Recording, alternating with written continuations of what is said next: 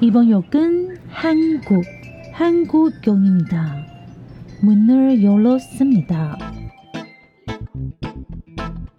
欢迎收听韩国客厅在你家，我是孝珍，我是泰妍。炸鸡买了吗？啤酒带了吗？一起来聊天吧。 欢迎收听韩国客厅在你家。今天是二零二三年五月一号的新闻小读报，我是孝珍。我觉得他们今天啊，不，我今我是泰妍。我觉得他们今天应该不太会听的，你知道为什么？因为今天放假，今天五一劳动节。哎，我觉得每次来可能都把我的室，我们两个在每天这样子讲话，我室友可能都不用睡觉，你觉得吗？没有，我现在真的怀疑他可能是听韩星网的编辑，对，因为我们每次录完音，隔天的韩星网就会出现。对我真的是不夸张哦。我们才录完造后者，然后我隔天就立刻传简讯给太原说。哎，他们为什么也写出一样的东西啊？真的就是类似的事件。然后我在想，好吧，那可能就是大家联想的都是一样的。哎，可是讲到造后者，你看话题度那么高，然后大家都在写，为什么他们收听那么低啊？呃，我也不好说，就是 好了，直接来进入新闻小读报，因为今天要分享的内容有点多。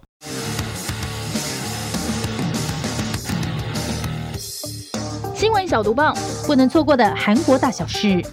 宣布华盛顿宣言将韩国纳入核保护伞。核保护伞是什么？大家知道吗？就是核弹保护伞，感觉很强大。把伞保护。对，因为呢，这个韩国总统尹锡悦呢到美国进行七天五夜的国事访问哦，那主要行程都已经结束，那他也回国了。远来是客吗？感觉他好像在美国比在跟自己国家受欢迎，心情也蛮放松了，还唱了一首歌。我这次的重点全部就是他在唱歌跟拿到吉他当礼物这样。对，可是我我真的觉得，我真的觉得，就是韩国跟台湾的报道有点不太一样，因为我就是看了两边报道比较以后呢，台湾的报道 always 会把他唱歌放前面，对。可是韩国的呢，他会先把前面重要的事情，就是那些比较艰涩的东西，像华盛顿宣言的内容啊，还有他们就是签约了什么合约这些，先讲完以后。最后好像就是有一种就是余韵的感觉，放了一下唱歌，但是台湾都是一开始就是 long long time ago，你知道为什么吗？因为台湾的媒体重视画面哦，啊，因为唱歌一定比画那个其他的那砰砰。赛大家会忘记重要的事哈，所以现在客厅就要跟你讲哈，在这一次这个韩美国事访问上呢，因为主主要的行程非常的多，那我们主要拆解成军事跟经济两个部分跟大家说明哦。首先来说说跟台湾比较有关系的军事部分，哎，真的我觉得讲完好像我们正要打仗一样哦。因为今年是韩美同盟七十年嘛，那两国就共同发表了一个纪念韩美同盟七十周年的韩美首脑联合声明哦。那在台湾问题上呢，他说呢，作为地区安全跟繁荣的必要因素。两方都重申维持台湾海峡和平跟稳定的重要性，强烈反对包括非法的海上主权主张啊，或是军事化这些强力压迫的行为，也反对在印度还有太平洋上任何单方面改变现状的企图哦。那我看到韩国媒体的分析是说呢，这一次呢就把台海问题跟区域的这个经济繁荣挂钩在一起，因为毕竟大家知道嘛，战争就是生灵涂炭，对不对？打给龙会散啊，麦安呢，是 就是只要一旦打仗了。没有一方是赢家。对，真的拜托不要打仗。朝鲜日报杨香勋主编呢也发表了一篇社论哦，他说目前韩国反对党共同民主党说呢，即使中国进攻台湾呢，韩国也要保持中立。这样的说法好像也是可以的，但其实是不可能的，因为不管韩国怎么做，中国都会把韩国拖入台湾战争。就中国的立场而言呢，在中国进攻台湾的时候，在韩半岛放火以分散美军的注意力是必要的手段，而不是选择哦。所以呢，不能让中国用武力解决台湾问题。以上这一段都是杨香勋主编说的。说的好像明天就开始备战一样，就是我我们什么都没有说，上面这些都是新闻报道。OK OK，然后另外一个也是很重要的重点是核保护伞。呃，这个核保护伞呢是在说在哪里呢？就是华盛顿宣言。那华盛顿宣言跟刚刚的那个联合声明不同，它是另外发表的文件哦。也就是说，哎，他们这一次针对这个核威胁，就是朝鲜的这个核威胁，另外发布了一个文件，也是第一次哦。因为他们要设立一个新的韩美合资商小组，叫 NCG 哦，以这个为主要框架的宣言哦，强化了美国对韩国的核保护伞。因为大家也知道嘛，朝鲜小胖一天到晚都要核试射，就有点可怕。白宫有否认哦，这不是核共享，就是说我们不是核武共享，而是说就是把你纳入我的保护伞这样的感觉哈。那其实呢，目前美国的保护伞呢也有覆盖日本、澳洲、北约成员国这些三十几个国家，只是都没有发表这个专门文件啦。那这一次呢是第一次把这个核保护伞文件化，该怎么说呢？就是有一些韩国媒体就是说，哎，那这样子尹锡悦好像带着韩国走入美国这个新冷战的中心点，其实好像也有这样的感觉哦。那这份宣言里面有些什么重要内容呢？它涵盖了美国对韩国例行性部署核潜舰，以及在遭遇朝鲜攻击的时候要加强情报共享。那目前美国海军呢，一共有十四艘俄亥俄级动力弹道飞弹潜舰 （SSBN） 核武潜舰了。那其中八艘是在华盛顿州，六艘是在乔治亚州。哎，是不是太多 TMI 了？我跟你讲，如果你们听到这边很难懂很难懂，没关系，我告诉你们一个方法，回去再重听一次。我跟你们说，我觉得真的因为现在新闻。小读报都是太言剪，我觉得他等一下听的时候，就剪的时候，因为我念的很卡，他应该也会剪得很辛苦。然后未来呢，重点来了，好不好？前面那一些什么十四艘、六艘这些不是重点，重点是未来美国呢打算派一艘海军核动力弹道飞弹潜舰访韩，这也是从一九八零年以来的第一次，用来表示呢美国保护韩国不受朝鲜攻击的决心。也就是说，大家 everybody 啊，如果如果你们美国这个核武潜舰来的时候去韩国，就可以去看它嘞。大家有想要把这个列为一个为什么要看？另外呢，在未来要成立的这个韩美合资商小组的共享情报上呢，就是说未来美国在遇到一些韩报道的相关议题的时候，如果要规划测试或者实际使用核武，那韩国就可以透过这个呢跟美国共享情报。我觉得最重要的是，拜登还对朝鲜放狠话哦。他说，如果朝鲜真的展开核武攻击哦，你就会招致自身政权的终结，也就是说，打到你金氏政权直接下台为止的。他就是要把这种共产打趴啦。对，然后朝鲜当然立刻做出反应啊！小胖妹妹金宇镇说，敌人越是坚持核战演习，他们在朝鲜半岛附近部署的核子设施就越多，我们就越有权利自卫，这跟他们做出的行为成正比。也就是说，你们来越多，我们试射越多，没有在怕。可是我不知道，可能因为我看那个，就是有一些韩国就是关于呃朝鲜的军事的这些电影啊，其实你知道，其实朝鲜很小诶、如果真的是美国这么大的一个国家针对他的话，他还是哎惊吧吼。你们都以为听完了吗？没有，刚刚只是军事部分而已。在经济议题方面呢，尹锡悦说呢，他自己就是韩国的头号 sales 哦。那访美第一站就去见了 Netflix 共同执行长萨兰多斯。那 Netflix 呢就宣布呢，未来四年要投资韩国国内的这个 contents 产业高达二十五亿美金哦，大约是新台币七百六十六亿元哦。那这也是 Netflix 从二零一六年到二零二二年这一段时间对韩国投资金额的两倍。哇，我们有更多韩剧可以看，所以是不是很重要？因为你有更多韩剧可以看、啊，是没。错。可是因为最近 Netflix 就卡住啊，我觉得就没有很很好看看啊。对，那另外一个在影视部分比较特别的是，他们就办了一个全球影像文创领导力论坛哦，啊，超多美国影视大咖去的，有哪一些呢？派拉蒙啦、华纳兄弟、Discovery、NBC 环球、索尼影业、华特迪士尼还有 Netflix 这六家跨国影像 contents 企业都有参加。那韩国的话呢，像 CJ 啦、SSL 啦，Sorry 我不会念，反正总共有六家。那我觉得重点是 Everybody 我不懂哎，李瑞镇也去。就是他现在真的是社长，是不是？好，那你迪士尼、派拉蒙、Netflix 这些企业就说，他们打算在今年要投资四十五部以上的韩国影视作品。哇塞，今年只剩八个月，四十五部以上算是非常非常的多哦。然后呢，我觉得最猛的是，哎、他也跑去见马斯克，听说是马斯克说要见他的啊。因为他们最近不是一直有说马斯克在韩国开了一些子分公司对，然后他就说，就是希望特斯拉可以在韩国盖一些新工厂喽。但是我要跟大家说重点哈，虽然以上这些投资看起来很多呢，可是其实韩国企业呢拿了更多的钱去美国投资。那包括我们上个礼拜说过的半导体的三星、SK 海力士还有现代汽车，甚至拜登都选在尹锡悦访美的时候宣布要参选下一任的美国总统哦。然后他还把这个韩厂啊大局在美国投资列为自己的政绩。拜登说，他问了这些想要在美国建半导体工厂的韩国 CEO 们，你们为什么想要来美国盖工厂呢？CEO 说，因为这里有世界上最好的工人。嗯，是这样吗？通常要讲说这里有世界上最好的人才吧，那工人是什么 形容词啦？是盖工厂啊。哦，是这样，是不是？对，哦，然后因为中国三月底的时候呢，宣布要把这个记忆体大厂美商美光进行网络安全审查，那很多人都觉得说，你现在是是把三星跟 SK 海力士叫去要填补美光的这个缺洞哦。那在这一场这个韩美元首高峰会上呢，韩国这些大老板当然是希望说，哎，两边谈着谈着，可不可以就是你们可不可以讨论一下之前的那个半导体补贴禁令，还有电动车减税优惠？能不能有一些例外条款或者是缓冲机制？可是目前看起来呢，哎，这个元首高峰会上呢没有公开谈到这个部分。那中国的反应是什么呢？呃，这个四月二十七号的时候呢，中国外交部的发言人就说呢，美方为了实现一己地缘私利，置地区安全于不顾，执意在朝鲜半岛问题上借题发挥。哎，不好意思，因为就是那个 他们讲的有点绕口，我就讲到这里就好了。然后呢，四月二十五号的时候，中国海关总署呢也透过内部网络说，呃，你要就是加强对这些韩国货物加强这个清关检验。我觉得台湾的厂商应该都很熟悉这一招吧？因为之前 军演的时候，货就是一直被卡在那边啊，对，就是无法过嘛。那如果你就是有一些保存期限的东西的用的话，配博都一样哎、嘿，对，然后我们这整则念完结论以后，大家知道是什么吗？就是去完美国之后，月月邀请习近平，希望他可以在今年访韩。就哎哎，我有浅见现在在旁边，就是这样的概念吗？等一下，就是你知道吗？我去了你敌人的地方，然后也你可以没有，人家没有说是敌人，中美友哦好。我跟你哦，哦中美又友好了，哦，这世界好乱哦。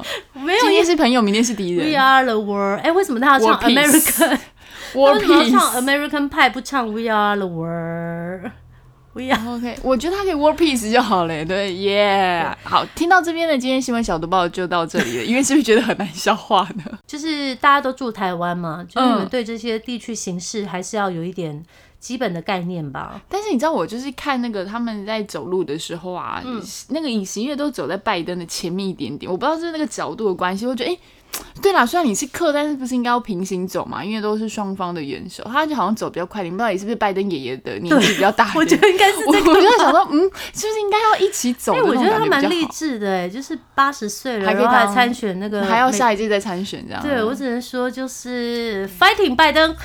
但那天我们不是也在线动 PO 了，就是他们那天就是两对夫妇要一起吃饭的那个，sorry，我真的不懂第一夫人的穿着。哎是白手套吗？我还问他说，我发现他好像几乎这种重要场合都有戴手套，我我是不太懂这个哎，还是手套对以前来讲就是一个是礼仪的象征我我也不知道哎，而且我这样说是对他有点不好意思啊，但我每次看到他的时候，我都觉得会让我想到 Michael Jackson。I'm sorry，也是大明星，就是这一种感觉。我我没有不喜欢他，但是我只是觉得看到他的时候，就是会想到 Michael Jackson，可能因为他脸也涂的很白吧。我们来下一条啦。想变成 BTS 的他，加拿大演员到韩国整容死亡。哦天哪，RIP 哎、Yes，就是有一位那个加拿大演员叫做克鲁奇，他为了要长得更像那个韩国天团 BTS 的成员谁呢？Jimmy 志明，他花了二十万美元，相当于台币六百六十万，他去了韩国动了十二次的手术，没有想到哦，他却在整形医院因为手术并发症。二十二岁就去世了，非常的年轻哦。那这个科鲁奇他是出生在加拿大的魁北克省，在二零一五年的时候以演员和商业模特的身份出道，在一九年的时候他就移居到了韩国，因为他想要在 K-pop 的圣地发展他可能想要成为这样子一个活络的 i idol 之类等等。那之后他也顺利的成为一名练习生啊，然后他拍戏也尝试创作音乐，可是他觉得他对自己的外貌没有什么自信，他可能会觉得说啊，我是不是因为就是西方人的脸孔，所以我可能在一些试镜啊、选角上面就会很难通过。哦，对没错，没错。后来他就是在了一篇短片的韩剧叫做《美丽的谎言》中，他担任了 Jimmy 这个角色，嗯，所以他就决定说，哎，那我是不是就把 BTS 这个志明成为我的整形范本？所以他就进行了就是一连串的整容能如果没有活动。去演那部戏的话，他现在还活着。可是这就是很难讲啊，对。然后他在过去一年当中哦，十二个月当中哦，他就从脸部的拉提，然后还有动了鼻子、哦眼睛、眉毛等等等等等，一共十二项手术，十二个月动了十二项手术，那花的钱我们就刚刚说六百六十万台币嘛。结果没有想到他是在上个月到医院接受移除填充物的时候。可能之前脸上有塞一些东西，把它拿掉。拿掉了，对对对，结果手术失败了，那他就插管治疗，结果没有想到在几个小时后就因为手术并发症过世。我真的觉得整容对韩国来讲是很稀松平常一件事情，十二个月十二次手术，我觉得医生好像应该建议他对啊还是他去了不同家，就是不知道。啊我觉得这太危险。公安意外导致工人身亡，韩国钢铁公司 CEO 被判一年徒刑。对，我觉得这真的是在韩国是创下首例的吧？我觉得韩国钢铁公司叫做航泰钢铁 （Hangu Chunga），然后去年三月发生了一场公安意外哦，是一名六十多岁的工人，他是在那个韩泰钢铁工厂工作的时候，被重达一点二吨的钢板压住。然后就不幸离世了。那韩国昌原地方法院马山分院就觉得是说，因为韩泰钢铁没有提供工人足够的安全措施，所以你这个执行长你必须要一起负这个连带责任。那一审判处他是一年的有期徒刑，他也成为韩国首位因为公安松懈意外入狱的公司负责人。除了这个刑责之外，同时也对韩泰钢铁开罚了一亿韩元，相当于台币五百二十一万。希望这是一个开始啊，因为我觉得就是公安真的很重要啊。金融时报：澳门赌场大亨周卓华与生意拍档向朝鲜运送石油。哇塞，这是三月底的新闻哦，真的是蛮让大家意外的。就是哎，没有想到说朝鲜运送石油这个路线居然是这样走。那刚刚说到这位周卓华呢，他是澳门的赌场大亨哦，绰号叫席敏华。你讲席敏华我就知，道了。很多人在台湾应该都是看到他有就是老婆，然后跟那个小三的故事嘛。可是呢，他在今年一月的时候，已经因为就是黑社会罪，然后不法经营、赌博罪、诈骗这些罪行呢，被澳门的这个法院判刑十八年哦。那可是呢，当他在这个狱中服刑的时候呢，《金融时报》呢，联合英国皇家联合服务研究所呢，他就发布了一个侦查报道，揭露周卓华跟生意拍档呢违反了联合国的制裁令，向朝鲜运送石油哦哦，然后他还说这个港澳呢就是朝鲜走私活动的白手套。哎，《金融时报》说的不是我们说的哈，《金融时报》说呢这是一个非常复杂的故事，因为你们知道吗？要避开这个联合国的制裁，然后送石油到朝鲜，这真的是不容易。它涉及的什么呢？空壳公司。还有三合会组织的这个网络系统哦，你们知道这个三合会就是你们想象的那个三合会，应该是吧？然后还有地下融资渠道，我觉得应该就是那种借贷吧，那个叫什么？嗯，高利贷。对，然后跟错综复杂这些有的没有的关系。那《金融时报》就说了，香港跟澳门这两个特区的情报跟融资活动呢，为支离破碎的金正恩政权提供了经济支撑哦，而且为这个朝鲜的导弹跟核计划提供资金。以上都是《金融时报》说的，我这句话 接下来还是也是《金融时报 》说的。那周卓华呢，跟他的生意拍档的行为呢，明显违反了二零一七年通过的联合国石油禁令。那这也引发了，哎，中国政府你是不是有严格执行联合国对朝鲜的禁令呢？因为你这样子的话是透过港澳这边就是送过去嘛。那北京在回复《金融时报》，他就说哈，中国执行了联合国决议，并履行了。国际义务，可是呢，他们也说，政治解决跟外交渠道是解决朝鲜半岛问题的唯一可行途径，而不是制裁。他们蛮反对制裁这个行为，这句话应该可以这样解读吧？嗯，对不对？好，那以上都是《金金融时报 说的。Oh my god！原来就是哦，他是这样，路线是他是这样子这样子用的就是过了好几层。嗯对对对，都是《金融时报》说。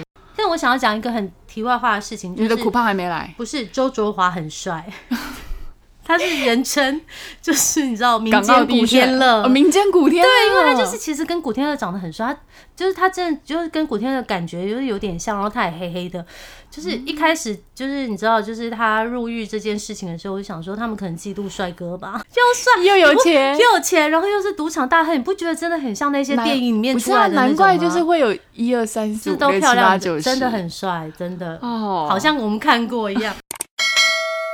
白赏艺术大赏，宋慧乔守灾后，朴恩斌夺最大奖。Everybody，上礼拜大家都跟了吧？是不是？这个韩国金球奖白赏艺术大赏的颁奖典礼结束，那这个奖分为电影跟电视部门颁奖哦。那我们先来说一下电影部门有什么呢？电影部门最佳男主角呢是由《画盲神探》的柳俊烈拿得。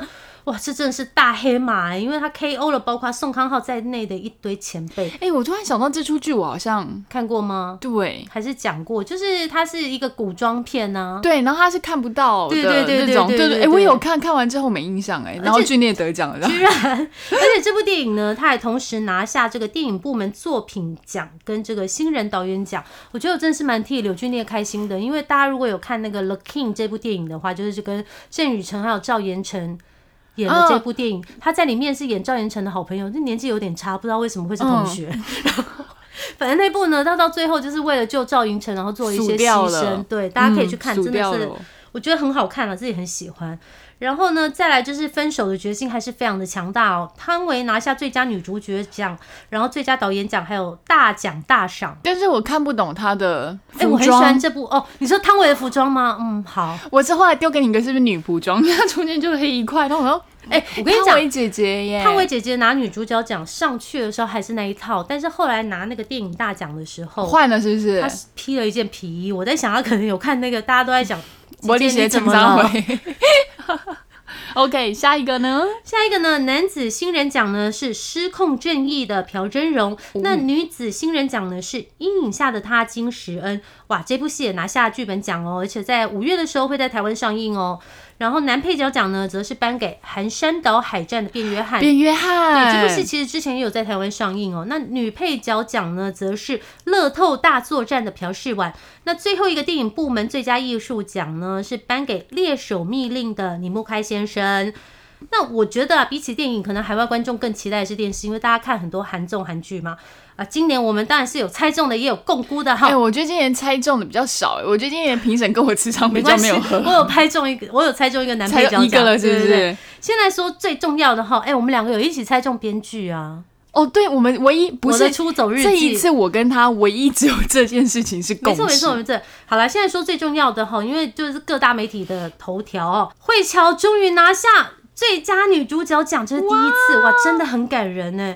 因为你们知道她在《黑暗荣耀》里面演的超用力嘛。《黑暗荣耀》超级强大的，因为它让这个尤金娜就是林志妍也拿下最佳女配角奖，跟这个戏剧作品奖，等于说《黑暗荣耀》这个戏拿了三个奖，很厉害耶，真的是。很厉害哎。我猜中了慧乔，结果那天嗯就是孝珍她没有猜中慧乔，你本来猜谁？你好像是不知道是猜另外一个，然后他就问我说：“哎、为什么会是慧乔？”我说：“因为慧乔就是没有，我就是猜猜朴仁斌啊，所以他没有拿那个最佳女主角奖的时候，我内心就是有点失落。噔噔但是没想到后来你知道为什么我就觉得他不会拿吗？我觉得朴文斌要拿更大的，大赏是不是？对，所以我那时候觉得。年度作品对，因为我觉得奖这样慧乔在这一部戏应该没有人会就是有疑虑，她终于把演技不好这个标签整个撕下来了。没错没错。对，所以我觉得就是她。而且你们应该有看我在脸书上写的那篇文章吧？让我们来称呼一下金银淑作家，就是 Queen Maker。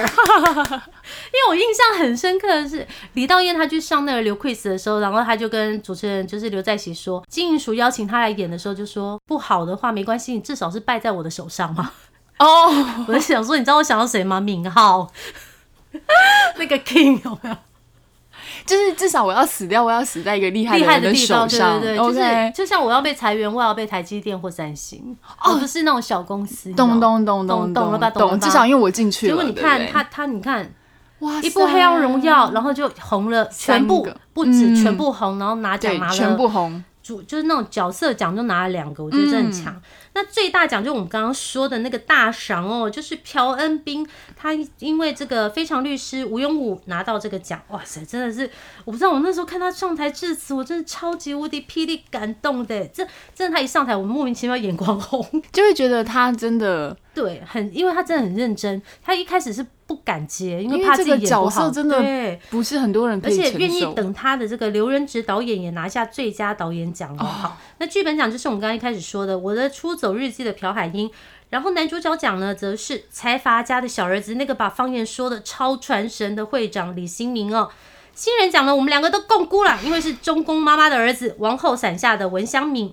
然后女子新人奖呢，就是浪漫速成班的卢允瑞。哎、我们全共哎、对新人奖我记得我还猜谁？我猜独宠啊。对，我想说为什么不是他？然后男配角被我猜对了，就是《毒枭圣徒》的赵佑正哦，因为他真的是在里面用一个非常完全跟他平常形象，你们大家还记得吗？他原来是那个鬼怪里面会长的秘书哎，然后就就变成一个毒枭，我觉得很强。综艺奖的女子最佳艺能赏呢是颁给李恩智，然后男子是颁给金钟国。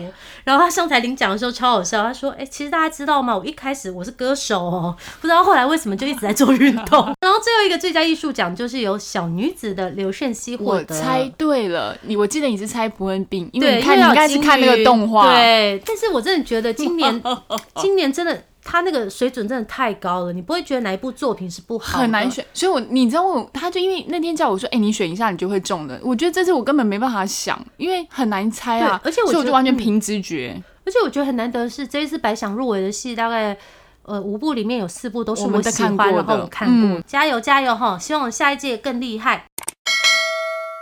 TVN 电视台将废除水木时段播放韩剧啊，所以以后二三没有韩剧看了，就是想说，你看大家就这么喜欢看韩剧，但它是要废除。不过我来跟现在大家科普一下，水木时段就是礼拜二跟礼拜三吼。哎，韩国的星期大家只知道怎么背吧？我记得很久以前讲讲过，对对不对？好，就是周日到周六就是月火水木金土日。应该还是要再讲一次。Yes，就是还是帮大家科普一下、啊。它这有一些很多东西很多在重讲，例如就是就是韩国的星期，还有 SKY，不是他们就要重复一直置入他们的想法，就是你知道吗？反映出来，就跟日本的说法好像是不是也是一样的？就是大家可以记起来一下，好不好？那水木时段就周二、周三，其实在电视台当中都是非常强档的档期。可是，在韩国的三大电视台 SBS、MBC 啦，还有 KBS，陆续都已经在去年的时候哦，已经取消了水木时段的韩剧。那现在 TVN 电视台也宣布要废除改播综艺节目。有时候大家说是因为收视率真的太低迷，但是韩国的媒体说，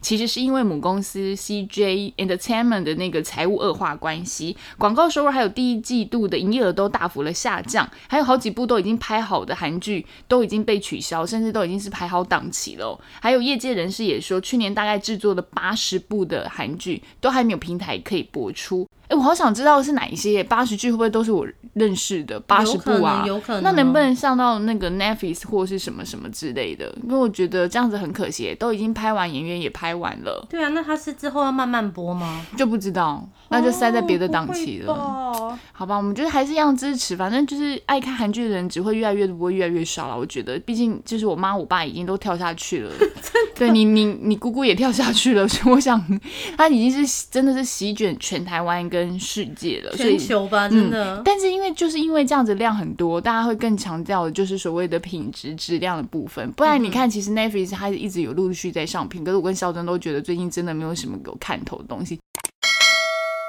拜金潮波及中学生，想跟 New Jeans 一样拿精品包，家长好头痛啊！哎、我觉得这个真的是，其实我之前有想过可能会这样，但没想到来的这么快哦。哎、你记不记得你之前讲过的？我们讲过的好像是那个羽绒衣，对对不对对对。那这个新闻呢，一开始是在这个韩网评论翻译上面看到的哦。那它是一篇来自首尔经济的报道哦。哇，New Jeans 真的是红到爆炸！还记得之前我有跟你们分享过，说有个家长很头痛啊，因为他的女儿有自然卷啊，可是他就想要跟那个 Attention 一样，就是念成长指法，那怎么办呢？他又没有钱，让他难道让他每天去，你知道？就是每天都拉直吗？因为你再长出来也是自然卷。但是现在呢，让这个韩国家长更头痛的是呢，这些小孩可能会吵着买精品包哦，因为这个全球知名的精品呢，接连选择 K-pop 偶像当代言人。那之前还是二十多岁的 Blackpink 哦。可是前阵子大家记得吧？大概去年底、今年初的时候，New Jeans 的所有的成员呢都被选为这些就是精品的宣传大使，有 Chanel 啊、Dior 啦，然后 Gucci 啊、，Burberry、Burberry 跟这个 b o y n e YSL，YSL 的宣传大使哦，他们这样选其实是因为这个奢侈品牌消费年龄正在下降啦。现在非常可怕的是，MZ 世代这个 Z 世代呢，第一次购买奢侈品的年龄居然是十五岁。我十五岁好像是在书局买贴纸吧，就是真的、啊，纸胶带。还有那个笔袋啊，哎、我觉得笔袋吧，不是十五岁我在干嘛啊、买那个偶像小卡放在皮包里面啊？对我怎么那时候钱包才两百多块所以？他后面就告诉你说，比千禧年代早了三到五年。那我们又是在千禧年前出生的啊。然后他的解读是说，因为有钱人越来越多，可是 everybody 有钱越来越多，没有吧？有钱的小孩越来越多吧我觉得？首尔经济这个地方有点乱写，因为你知道，就是也不是每个人都是有钱人的小孩吧。我我就是看到这个新闻真的昏倒，因为它里面就写说高中生就开始买那个名牌包嘛。然后刚刚泰妍就有说，其实我们之前就有讲说，呃，就是大概在二零一四一五年，就是二零一零年这个二零一零一四一五年这个期间呢，校园里面很流行穿那个羽绒大衣到脚的那一种。对呀、对，然后如果你没有穿的话，可能就是会被人排挤或是霸凌。霸然后，其实 BTS 在二零一四年还发表了一个歌曲叫《啃老族》，嗯，真的这个事情真是大家印象深刻。但是没想到，我现他的在惊讶师妹 New Jeans 又掀起另外一波，不是，我现在就你知道，再怎么样，就是羽绒衣就是一万块台币以内可以搞定吧。而且因为它可以穿很久，对诶也也名牌包也可以拿很久，哎，怎么讲啊？那种可感觉是没有那个是价值，你一个 Chanel 现在一个 Chanel 限量包二十万吧？不会告诉我是 M 时代给我买二点五吧？我不知道二点五要二点五现在二十多我自己觉哎得，，我我我真的是觉得，一开始看到 New Jeans 代言这些，可能他们会觉得好像说这样可以让整个偶像的那个 level 提高。当然大家都想要拿精品啊，，对，可是我我我我自己很不喜欢这样。因为我还记得以前就是，呃，如果你要看谁是现在最红的韩国年轻偶像，就是看 Adele House 的代言人金平啊，你们不要这样好不好？放过爸爸妈妈。韩国最近最夯的烧酒是它乐天七星零糖烧酒，卖上亿瓶零糖，我想应该都是这些爸妈喝的。太痛苦了，是不是？韩国乐天七星呢，去年推出了这个 Zero Sugar，就是零糖烧酒哦，出引出了 Celo 二五七，哎，这个韩文叫什么呢 c h o m c h o l o n Celo，那累计销售呢超过了一亿瓶，各位一亿瓶很难想象，对不对？让我来跟你们说哈，相当于是。韩国这个四千三百多万的成年人口呢，在七个月里面，每个人都要喝二点三瓶。如果呢，你把它就是一叠叠叠往上叠的话呢，可以建造三可以建造三万七千个乐天世界塔。这个烧酒呢，跟现在的烧酒不一样哦。它最大的特点呢，是用那个，就是我想应该是用那个叫什么替代的甜味剂代替果糖啊，就是那个叫我们代代糖对对对对对。然后它添加了蒸馏式的烧酒，所以让这个烧酒有一个独特的风味。同时呢，它还引进了酒类产品营养成分标示，但我个人是觉得喝了应该还是会胖吧。那因为喝的这么好呢，其他的厂商像这个真露啊、海特真露啦、还有这个大仙啊这些厂商，他们都打算要推出零糖烧酒了。但一样的告诉大家，喝酒不开车，开车不喝酒，未满十八岁请勿饮酒。对，然后最近是很可爱，是就是那个黄真一，我们有个听粉说可以叫他黄真一，黄真一就没有说他最近去的那个 去了哪里？南园南园，他说带回来了当地的烧酒、哎，真的、哦，对啊，好酷哦。酷胖不止卖韩货，还把台湾商品卖到韩国。哇塞，真的假的啊？孝珍很爱的韩国电真的，商龙头我最近的还放在购物买了吗？车。对，应该购放在购物车还没有就是对挑选一下，对了对对，因为你们知哦道，就是我最近就靠着菊若干过活。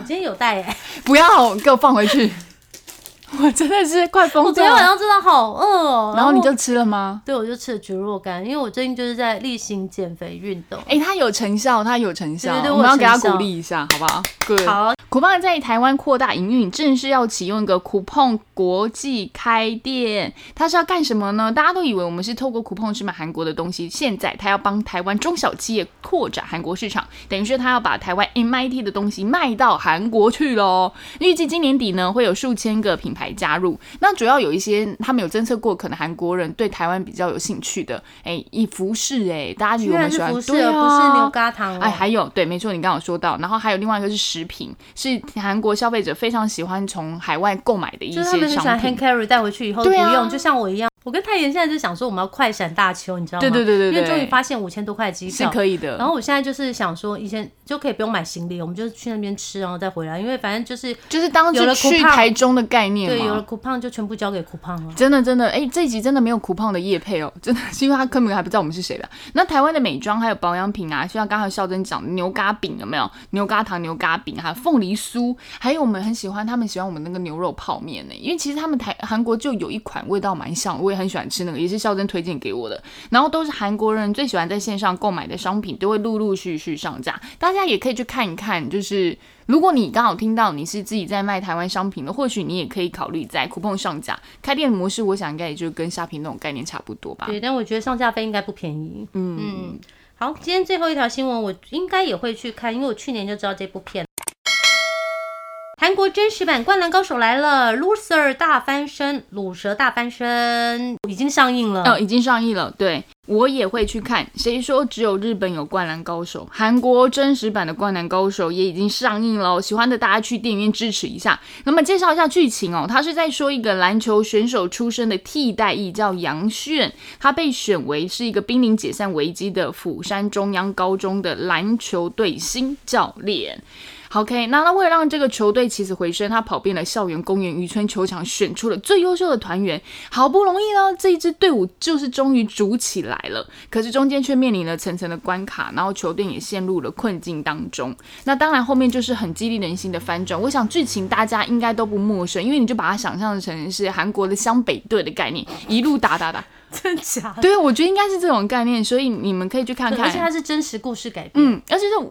球队就五个人，然后他们五个人就是很有趣，都不能受伤了。对，没错。为什么？然后那个孝真刚刚有说嘛，重点是这个电影真的是真人真事改，他讲就是二零一二年中韩国釜山中央高中篮球队的传奇故事。当时这支队伍呢，就六个正式球员，没有任何的替补成员。那他一路就是过关斩将，打败强敌，就是一个三流的球队逆袭翻身的故事。那我觉得非常有趣的就是他这一次是由金银。基王牌作家跟她的老公有没有一起就是写出来这部剧的？然后还有加上导演都是非常厉害，所以我觉得应该蛮好看的，就是一个爽片，但是激励故事会让你就是稍微温暖一下。像 Running Man 啊、安孝燮啊、李圣经啊、车胜元他们都有去挺这部片呢，所以我觉得观众满意度你知道多少吗？百分之九十七。所以就是因为就是。张导演卡住他老婆，害我们 Signal 这么晚才能看到，是不是？Signal 已经不知道从二零一二零一年、二零二二年说到第三季，我现在都二零二三年了。我第二季呢？哎呦，那，今天还有什么消息？哦。对，我想跟他 update 一下，因为我们之前读报不是有讲过那个 Brave Girls 要解散，哎，他们他们现在分享了好消息哦，他们要重新合体了，不过好像会更改一个新的团名这样子。那另外一个同样也是女子团体的 A Pink，大家知道嘛？他们现在要面临续约，那目前最近经纪公司讲出来是说，确定几个人都不续约了，除了 ND 之外，对，其他可能都是要往其他地方发展，但是他们就会像少女时代的模式一样，不续约，但是还是一样会有团体活动。不签约但不解散，对对对对对，就是 b r 嗯，就是 A Pink 这个团还是会存在的，只是可能之后合体就要看每一个成员的经纪公司的安排了。嗯，好了，以上就是我们今天的新闻小读报，那星期三见喽，拜拜，拜拜。